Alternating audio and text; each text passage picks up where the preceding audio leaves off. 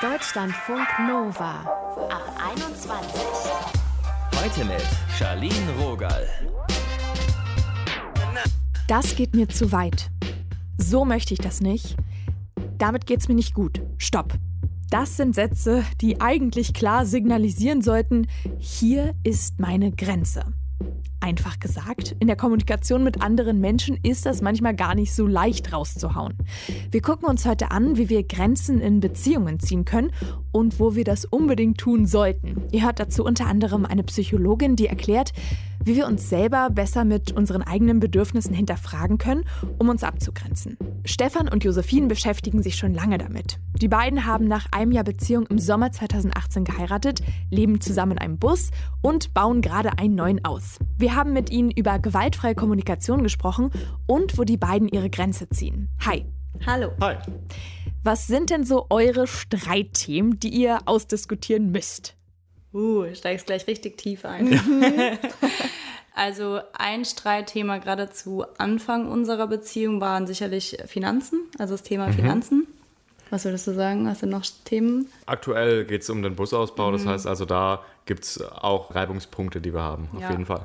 Oftmals geht es, glaube ich, um Timing zum Beispiel, also wann wird was gemacht, mit wie viel Vorlaufzeit oder wie setzen wir unsere Termine, so dass es für uns beide noch entspannt abläuft und wir nicht zu sehr in Stress kommen. Da haben wir auch manchmal unterschiedliche Vorstellungen, wie Dinge ablaufen sollten genau. oder wann wir mit Dingen beginnen, planungsmäßig. Das sind auf jeden Fall auch. Aber immer ein Fall der richtigen Kommunikation. Ja, das stimmt.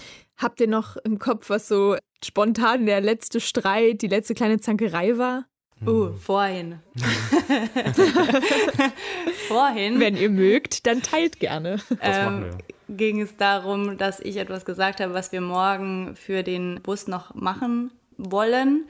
Und Stefan hat verstanden, dass ich gesagt habe, jetzt. Und dann haben wir darüber diskutiert, ob ich jetzt wirklich jetzt gesagt habe oder nicht. Genau. So. Das ist äh, so eine. Beziehungsalltag. Beziehungsalltag mit dem, ja, genau. Auf jeden Fall. Es ist ja auch eine ziemlich krasse Nummer. Ich meine, ihr arbeitet zusammen, ihr lebt zusammen auf vier Quadratmetern. Stefan, du hast es gerade schon gesagt, bei euch spielt Kommunikation eine große Rolle.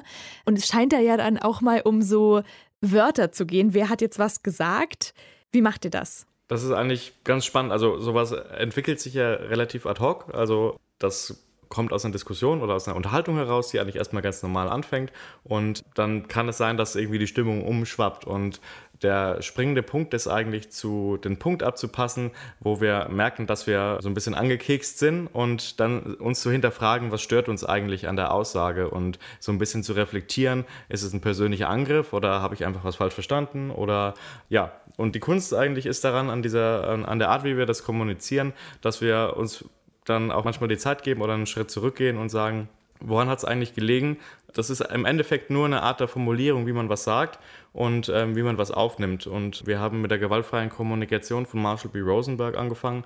Und weil wir immer an so Punkte kommen ähm, oder gekommen sind und auch heute noch kommen, wo wir uns manchmal schwer tun, richtig zu kommunizieren, wie wir uns eigentlich fühlen. Und das hat eigentlich dazu geführt, dass wir angefangen haben zu sagen, hör mal zu, ich fühle mich gerade irgendwie verletzt oder unverstanden, mhm. um dann zu sagen, schau mal, das löst in mir das und das aus. Und dann ist für den anderen auch viel leichter nachvollziehbar, wie gerade so eine Situation entstanden ist und dass es vielleicht gar nicht was mit der Aussage zu tun hat, sondern eher mit ja, einem Missverständnis. Und somit kommen wir viel leichter aus solchen Konfliktsituationen wieder raus, wenn wir uns einander zuwenden und von den eigenen Gefühlen sprechen.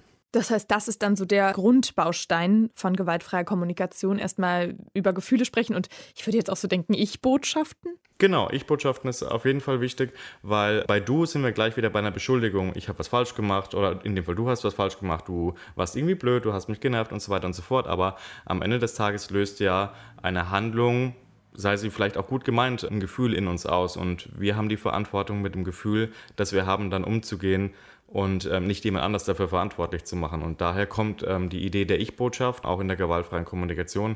Ich fühle mich unverstanden, ich würde gerne mehr gehört werden und mehr verstanden werden. Können wir vielleicht eine Lösung finden, in Zukunft bei so einer Konfliktsituation mehr Raum zu haben, damit man, damit ich nochmal erklären kann, nochmal ansetzen kann, genauer sagen kann, was ich, wie ich es eigentlich gemeint habe oder was ich gerne ausdrücken möchte. Wir reden ja heute auch besonders über Grenzen und Grenzziehung in Beziehungen. Wie machten ihr das mit eurer gewaltfreien Kommunikation? wenn jemand von euch sagt, so und so habe ich mich gefühlt und die andere Person das schwer nur nachvollziehen kann? Eine gute Frage. Ich glaube, das ist ein dynamischer Lernprozess auch aktuell bei uns, weil es natürlich nicht immer so einfach ist, gerade wenn dann so Emotionen hochschwappen und man vielleicht versucht von den Gefühlen zu reden, die andere Person das aber in dem Moment gar nicht auf diese mit auf diese Ebene geht, weil man kann natürlich, man steht natürlich nie am selben Punkt, wenn man getriggert ist. Ne? Also so Neudeutsch für irgendeine alte Emotion kommt hoch, die vielleicht gar nichts mit der Situation zu tun hat, aber einen jetzt trotzdem äh, irgendwas in einem anpiekst, ja, dass man halt auf so eine reaktive Art und Weise mit so einer Situation umgeht. Aber eine Methode, die wir versuchen im Alltag einzusetzen, ist ein ganz klares Stoppsignal. Das kann sein, Stopp und die Hand hochheben. Das kann ein Wort sein, auf das man sich einigt, was in dem Moment signalisiert, halt, stopp, hier ist eine Grenze. Das ist was, worauf wir uns oder man sich dann vorab ähm, verständigt, sodass das wirklich signalisiert, jetzt in diesem Moment brauchen wir hier eine Pause, so kommen wir nicht weiter. Mhm.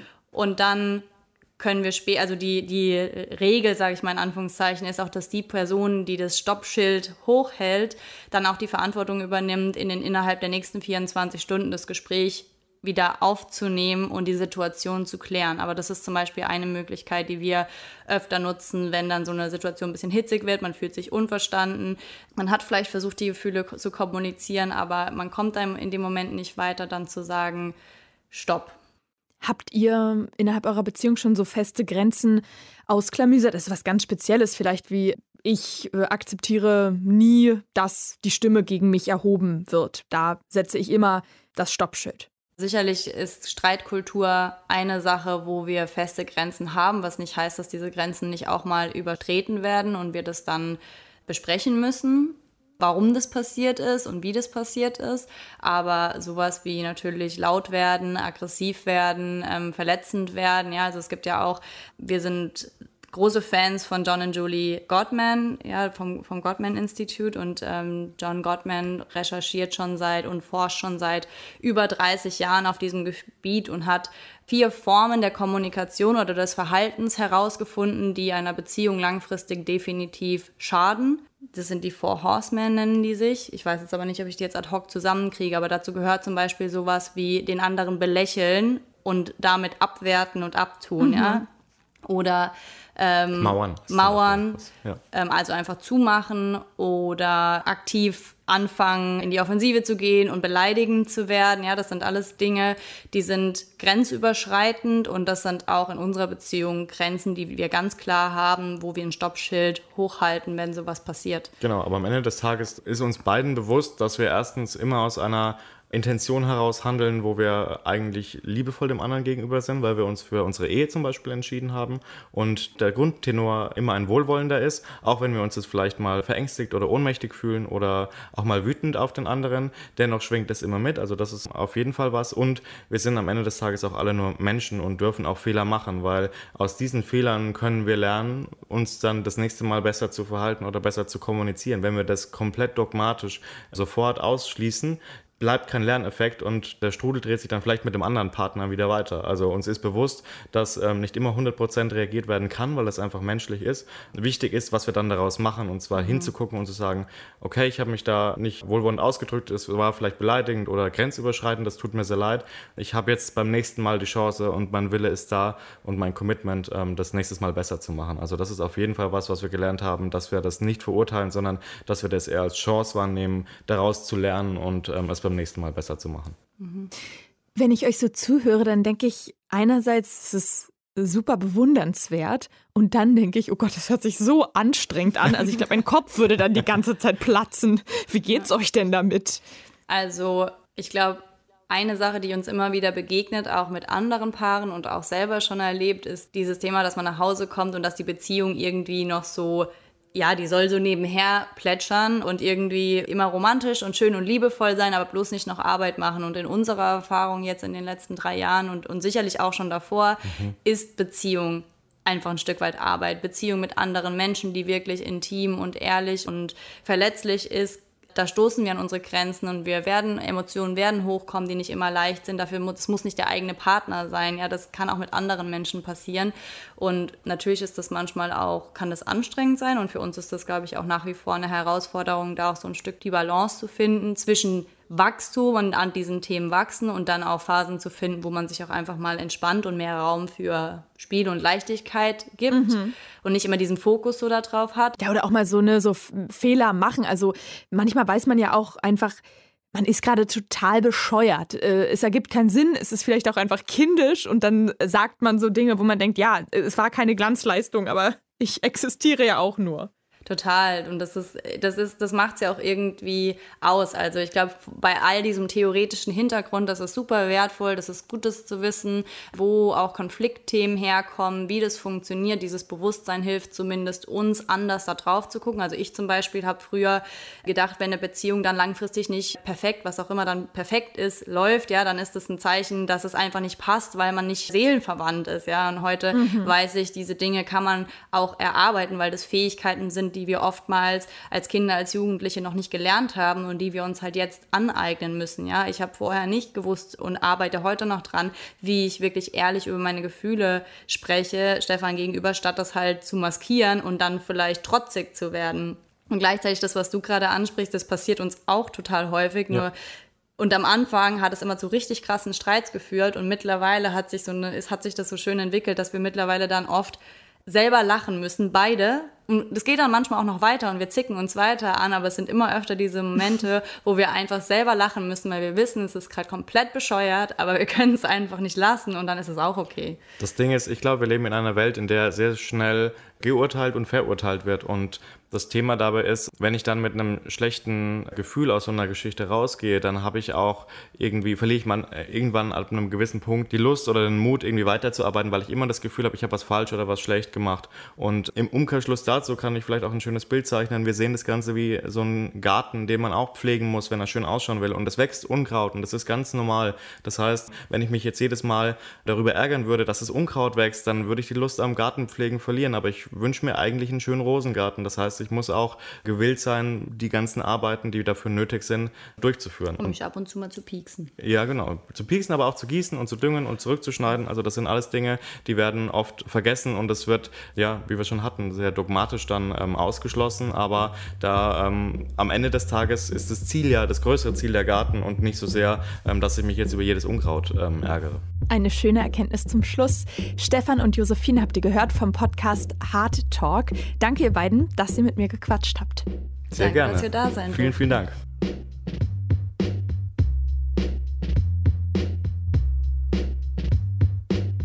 Deutschlandfunk Nova. Eine Trennung ist nicht immer klar. Heute ist Schluss und alle sind fein damit. Leonie war richtig traurig, als mit ihrem Freund Schluss war, aber irgendwann kam dann diese Erkenntnis, er hat mir nicht gut getan, wir waren entgrenzt. Über die Lehren, die sie aus ihrer Trennung gezogen hat, spricht sie unter anderem in ihrem Podcast Couchgeflüster, den sie gemeinsam mit Freundin Sina hat. Mit uns hat sie auch ein paar Gedanken geteilt. Hi Leonie. Hi. Du hast ja erzählt, dass dir erst nach der Trennung bewusst wurde, dass diese Beziehung eigentlich nie hätte klappen können. Warum ist sie denn gescheitert? Boah, das ist sehr schwierig zu sagen, weil im Nachhinein, glaube ich, denkt man sich oft, ja, die Beziehung war eigentlich zum Scheitern verurteilt, sonst wäre sie ja nicht zu Ende gegangen. Aber ein großer Punkt war definitiv, dass wir uns beide nicht gut getan haben, weil wir auch beide sozusagen, ich würde mal sagen, die schlimmste Seite voneinander rausgetriggert haben. Und das wahrscheinlich mit einem anderen Partner nicht so schlimm ist, weil ich glaube ein bisschen an das Prinzip, dass manchmal doch jeder Deckel seinen Topf findet und mhm. da hat es halt einfach nicht gepasst. Wie genau wart ihr denn zueinander? Am Anfang war es die große Liebe. Danach wurde schnell klar, dass wir halt einfach andere Wege führen, auch in der Kommunikation. Also ich bin jemand, ich diskutiere gleich alles gerne aus. Mein Ex-Partner wollte lieber, war halt leider jemand, der halt auf Abstand ging leider halt eben auch etwas gemacht hat, was man sozusagen unter Silent Treatment eigentlich kennt. Kannst du das mal eben erklären? Silent Treatment ist im Prinzip das, wenn man sich einfach untertaucht. Also in dem Fall war es halt so, mein Ex-Freund hat die Beziehung teilweise einfach stehen lassen, so mich damit stehen lassen und nicht weiter diskutiert oder sonst was, sondern ist einfach gegangen. Jetzt und aus hat einem sich nicht mehr Streitgespräch zum Beispiel. Ja, aus einem Streitgespräch entweder persönlich oder halt auch per Nachricht und halt auf keinen Anruf reagiert, auf keine Nachricht reagiert, sozusagen mich wie aus dem Leben gelöscht und ich stand dann oft halt da und wusste nicht, was los ist und er hat dann oft dazu gesagt, so, naja, hättest du nicht das getan, hätte ich das ja nie gemacht.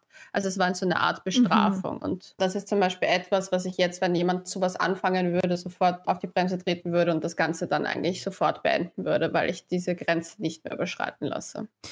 Wir haben schon über Grenzen ziehen gesprochen. Was hast du aus der Beziehung mitgenommen? Wo ist bei dir das Stoppschild? Also für mich persönlich ist es eben sehr schwer zurzeit noch zu sagen, wo sind genau meine Grenzen, weil ich das erst wieder für mich neu erlernen muss irgendwo auch, weil ich gemerkt habe, dass ich jetzt bei den letzten Dates, die ich hatte nach der Beziehung, schon wieder in sehr ähnliche Muster gefallen bin und jetzt mir sozusagen so ein unter Anführungszeichen Männerfasten gerade mache, wo ich halt keine Tinder, keine Dating-Sachen, all das halt streiche, auch keine Ablenkung in dem Bereich, sondern halt wirklich schaue, was sind meine Werte und was möchte ich in einer Partnerschaft haben und daran auch wieder neu arbeite und das halt für mich neu auch definiere. Und jetzt würde ich halt so, weil ich jetzt schon ein bisschen mache, würde ich sagen, dass ähm, ja, solche Sachen wie sich nicht melden, also dieses Silent Treatment, wie gesagt, also aus dem Nichts verschwinden und einfach nicht Bescheid geben, wäre für mich, also das wäre so Alarmstufe rot, das würde ich nie wieder in meinem Leben wollen. Ich habe kein Problem damit, wenn mir jemand sagt, so, hey, ich brauche einen Tag, zwei Tage Abstand, ich möchte über das nachdenken und wir können uns dann nochmal zusammensetzen in einer Streitsituation. Manchmal möchte man ja auch nicht unreflektiert etwas sagen oder muss sich halt beruhigen, das ist auch vollkommen in Ordnung, hm. aber dieses jemanden vor den Kopf stoßen sozusagen damit und absichtlich eigentlich Verletzende, das finde ich halt sehr schwierig. Aber ich bin generell jemand, ich glaube jetzt momentan würde ich auch niemanden gerade an mich ranlassen, weil mich meine letzte Beziehung noch sehr emotional mitgenommen hat oder mitnimmt. Wenn dein Frühwarnsystem schon so ein bisschen manchmal angesprungen ist, wie mhm. vermittelst du denn deine Grenzen dann? Also ich hatte das zum Beispiel bei einem Date der hat mich sehr auch unter Druck gesetzt im Sinne von mit so Sprüchen, so ja, wenn du nicht, weil ich, wer wollte sich treffen und ich habe halt gesagt, hey, da kann ich nicht, da muss ich arbeiten und er so, wo ein Wille, da ein Weg und man kann immer, man will nur nicht immer. Und das war für mich so, okay, das ist schon wieder so, eine, das ist meine Grenze überschritten mhm. worden für mich. Und ich habe gesagt so, hey, du, tut mir leid, es war im Übrigen auch schon, waren schon zwei Sachen davor, die ich nicht so cool fand. Und habe gesagt, so, hey, tut mir leid, aber ich glaube, wir lassen das besser. Ich möchte dich nicht weiterhin sehen. Weil das, wenn es am Anfang schon so anfängt, dann gehe ich lieber. Und ist es für also dich eine neue klar Erfahrung? Heraus.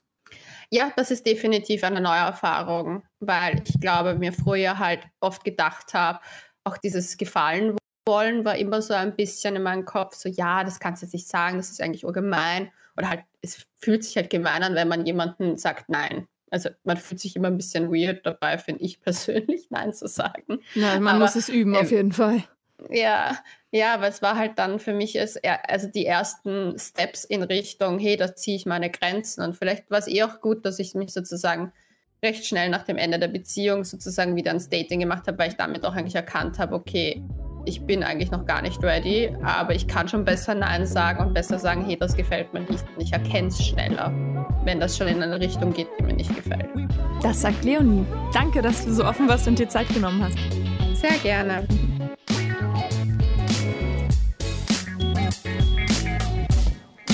Deutschlandfunk Nova. Hey, ich würde heute gerne mal nur mit meinen Jungs sein. Oder können wir bitte einfach mal keine Serie im Bett gucken? Das sind so Wünsche in der Partnerschaft.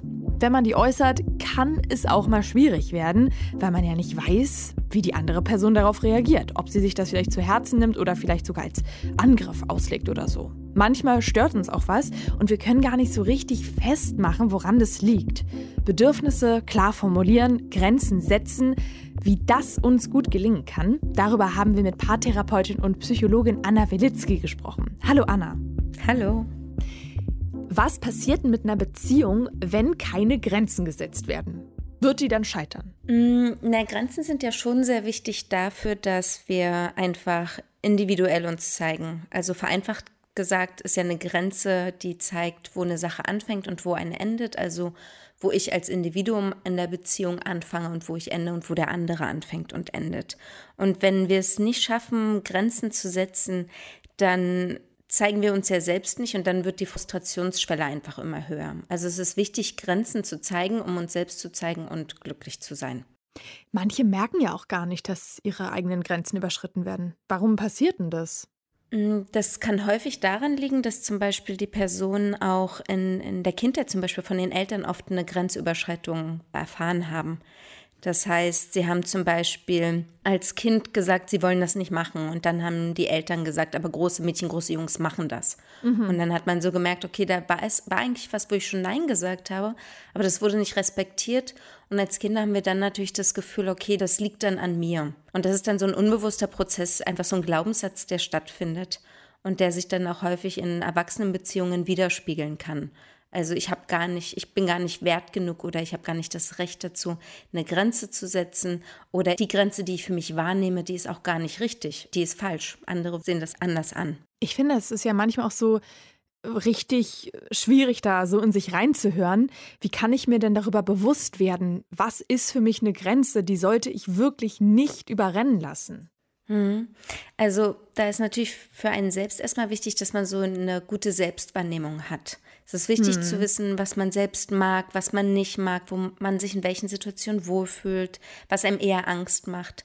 Und dann ist es auch wichtig, dass wir uns nicht herunterspielen, unsere Emotionen zum Beispiel. Also Emotionen sind der stärkste Indikator einfach für Grenzen oder für das Wahrnehmen von Grenzen.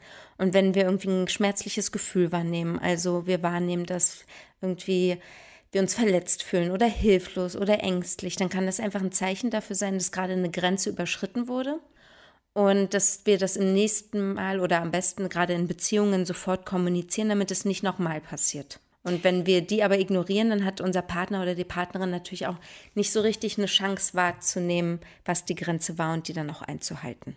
Ich hatte gerade erst ein Gespräch mit einer Freundin, und äh, sie hat gemeint, dass ihr Freund immer vorwirft, sie habe gar keine Grenzen, ihr sei alles egal. Kann ich denn als Partner, als Partnerin auch helfen, mit Grenzen zu setzen? Oder ist es dann völlig verdreht und man sollte eher sagen, ey, der Typ sollte sie mal in Ruhe lassen? Vielleicht ist sie einfach, ich sag mal, so eine Person, die sich nicht an viel stört oder da einfach ihr Ding so macht. Genau, das kann ja auch sein, dass es wirklich eine andere Form von Grenzen bei ihr sind als bei ihm. Er könnte ihr schon helfen. Also manchmal kann man in Situationen, wo man eventuell vermutet, dass der andere sich vielleicht gerade nicht wohlfühlt, also dass man es von außen wahrnimmt, dann kann man halt nachfragen. Also wir nennen das dann auch in der Therapie empathisches Vermuten. Man kann dann sowas sagen, hey, fühlt sich das gerade für dich gut an? Bist du dir sicher, dass du das wirklich möchtest? Ich, ist auch okay, wenn ja, dann freue ich mich natürlich, aber wenn nicht, ist das auch okay. Also auch diese Entscheidungsmöglichkeit geben und dann aber nicht sagen, so eine ähm, absoluten Aussagen treffen, nicht sagen, du fühlst dich doch damit gerade nicht mhm. wohl, weil damit drückt man dem anderen natürlich einen Stempel auf und dann denkt derjenige, hey, das stimmt überhaupt nicht. Und dann fangen Frustrationszyklen einfach in der Beziehung an. Ja, ich wollte gerade fragen, wie macht man das denn, dass da nicht so die Balance kippt, sage ich mal, dass es sowas von oben herab hat. Ah, du fühlst dich jetzt vielleicht so und so, oder? Weil man will ja so eine gleichwertige Partnerschaft haben. Genau, also wenn wir natürlich uns über den anderen stellen und Aussagen treffen und sagen, hey, du hast da voll komisch reagiert, weil du einfach gar keinen Bock drauf hattest, hm. dann stellen wir uns natürlich darüber und interpretieren ja alles, also mehrere Punkte sogar gerade in meinem Beispiel. Und wenn wir aber den anderen einladen und einfach sagen, du, ich liebe dich, ich nehme dich wahr, ich will einfach, dass du dich wohlfühlst und ich habe mich das gerade gefragt, und wollt nur deswegen nachfragen, dann lassen wir noch so viel Handlungsspielraum, dass der andere auch sagen kann, nee, es war wirklich alles gut für mich. Oder ja, du hast recht, irgendwie merke ich gerade, wenn du so nachfragst, dass ich mich irgendwie gerade unsicher fühle. Und dann hilft man dem anderen natürlich. Und dann ist es was sehr Ausgeglichenes. Nehmen wir jetzt mal an, ich habe in mich reingehört, ich kenne meine Grenzen. Wie kommuniziere ich das denn, ohne dass der andere dadurch verletzt wird? Da gibt es verschiedene Techniken. Also es gibt sozusagen so eine Art Sandwich-Technik. Da kann man sagen, man fängt erst mal an, mit einer Wertschätzung den anderen abzuholen. Also man äh, schlittert nicht sofort in, in die Grenzverletzung rein, wodurch der andere sich natürlich oftmals dann angegriffen fühlt und sich vielleicht zurückzieht, sondern man sagt erst mal sowas wie, hey, ich fand es total schön, was du am Wochenende für uns geplant hast. Oder ich fand es schön, als ich gesehen habe, wie du mit den Kindern gespielt hast. Und da war ich so glücklich, einfach mit dir eine Familie zu haben. Mhm. Ich habe gemerkt aber am Dienstag, dass, dass da irgendwie eine Situation war, die sich für mich nicht ganz gut angefühlt hat. Und dann ist der andere viel offener, zum Beispiel die Grenze wirklich zu hören und dann auch zu verarbeiten und auch einzuhalten. Wichtig ist aber auch, dass man nicht lange wartet. Also viele zumindest äh, beobachte ich das in der Praxis oftmals, viele, ja, die denken immer, mein Partner oder meine Partnerin wird das schon wissen oder sollte es wissen oder sollte das doch wahrnehmen oder genauso sehen. Und dann kommuniziert man die Grenze nicht, sondern wartet. Und wenn es dann wieder zu so einer Grenzüberschreitung kommt, dann ist man schon frustriert, dann noch verletzt, dann noch wütender. Und dann dreht sich die Kommunikation weniger um die Grenze, die kommuniziert wird, als vielmehr um die Vorwürfe, die Wut, mhm. die Verletzungen und all sowas. Und dann geht das Wichtige verloren. Das heißt also, einmal ist äh, diese Sandwich-Methode was Gutes und dann die, ja, der Zeitpunkt, also dass man das rechtzeitig kommuniziert. Mal noch ein ganz konkretes Beispiel. Wenn jemand sagt, ich brauche abends immer eine Stunde für mich, dann möchte ich wirklich gar nichts von dir hören. Mhm. Was mache ich, wenn der Partner, die Partnerin das als Abweisung empfindet und das wirklich auch so fühlt. Also, dann liegt es häufig wirklich an der Form der Kommunikation auch. Also, so wie du es ja gerade gesagt hast, ich brauche diese Zeit von dir und ich möchte dann gar nichts von dir hören. Es könnte die Interpretation offen lassen, dass der andere oder die andere dann denkt, okay, von mir nichts hören, weil ich bin das Problem, ich bin zu viel, deswegen braucht der andere diese eine Stunde abends für sich. Und das stimmt ja meistens gar nicht, sondern diese Stunde ist ja eigentlich für einen selbst, die man auch bräuchte, wenn man in einer WG lebt oder bei den Eltern gerade zu Hause ist oder irgendwie sowas. Und da sollte man dann viel mehr sagen, warum das einem gut tut. Dieses, also man das Bedürfnis sozusagen beschreiben. Ich brauche irgendwie diese Stunde, weil ich merke, der ganze Tag hängt immer noch in meinem Kopf und ich habe Schwierigkeiten, dann runterzukommen und das zieht mir noch mehr Energie. Und ich habe für mich einfach herausgefunden, dass wenn ich so eine Stunde habe, wo ich wirklich nur für mich bin, wo ich ein bisschen was lese oder einen Podcast höre oder eine Serie gucke und dann mich ganz auf mich konzentriere, dass ich dann viel mehr Energie habe, auch dann wieder mit dir den Abend zu verbringen oder gemeinsam dann Abendbrot zu essen und so weiter. Also nicht nur die Aussage treffen, sondern immer gerne nicht sich erklären, das nicht, sondern beschreiben, woher das Bedürfnis kommt, weil wir einfach alle unterschiedlich sind und nicht alle haben dieses Bedürfnis, eine Stunde für sich zu haben. Und was, wenn man sich auf einen Wunsch nicht einlassen kann, weil da die Bedürfnisse komplett auseinandergehen? Mhm. Das ist natürlich schwierig, weil so wie die eigenen Grenzen natürlich von einem selbst und vom anderen eingehalten werden sollte, so sollten ja die Grenzen vom Partner oder der Partnerin auch eingehalten werden. Das ist dann auch immer abhängig von den Bedürfnissen. Also sagen wir mal, das Bedürfnis hat was mit was Sexuellem zu tun, wo es wichtig ist, ja wirklich Grenzen auch zu setzen in der Beziehung. Und da sagen wir dann auch immer gerne in der Therapie, dass es wichtig ist, sich auf den kleinsten gemeinsamen Nenner zu einigen. Also der eine möchte eine offene Beziehung, der andere nicht. Da kann der andere nicht auf einmal sagen, okay, dann probieren wir es aus, weil das führt meistens sehr häufig zu Verletzungen. Aber man kann dann zum Beispiel sagen, auch wenn wir das nicht machen, können wir ja mal gucken, wohin es noch gehen könnte. Oder wir können ja auf jeden Fall öfter darüber reden. Vielleicht verändert sich da meine Sichtweise. Also wir sollten schon zu unseren Grenzen sozusagen bei unseren Grenzen bleiben, aber wir sollten versuchen, immer in Kommunikation mit dem anderen zu gehen, sodass der andere nicht das Gefühl hat, meine Bedürfnisse haben hier keinen Wert, keine Wichtigkeit. Das sagt Paartherapeutin und Psychologin Anna Wilitzki. Danke, Anna, fürs Gespräch. Vielen Dank auch. Beziehung. Wo wir Grenzen brauchen. Das war unser Thema heute und wir haben uns mal angeguckt, wie wir Grenzen setzen können, ohne dass es gleich zum Streit eskaliert. Streiten, das machen wir ja ganz gerne. Ich habe mal nachgeguckt. Laut einer Studie von einer Online-Dating-Plattform streiten 42 Prozent der befragten Paare ein bis zweimal im Monat, 11 Prozent mehrmals die Woche und 5 Prozent sogar mehrmals täglich. Huiuiui. Fast 30 Prozent streiten übrigens angeblich gar nicht, aber schweigen sich dafür an. Das hört sich jetzt auch nicht so wirklich gesund an. Ich habe heute mal wieder was mitgenommen. Hoffentlich ihr auch. Mein Name ist Charlene Rogal. Tschüss und bis bald.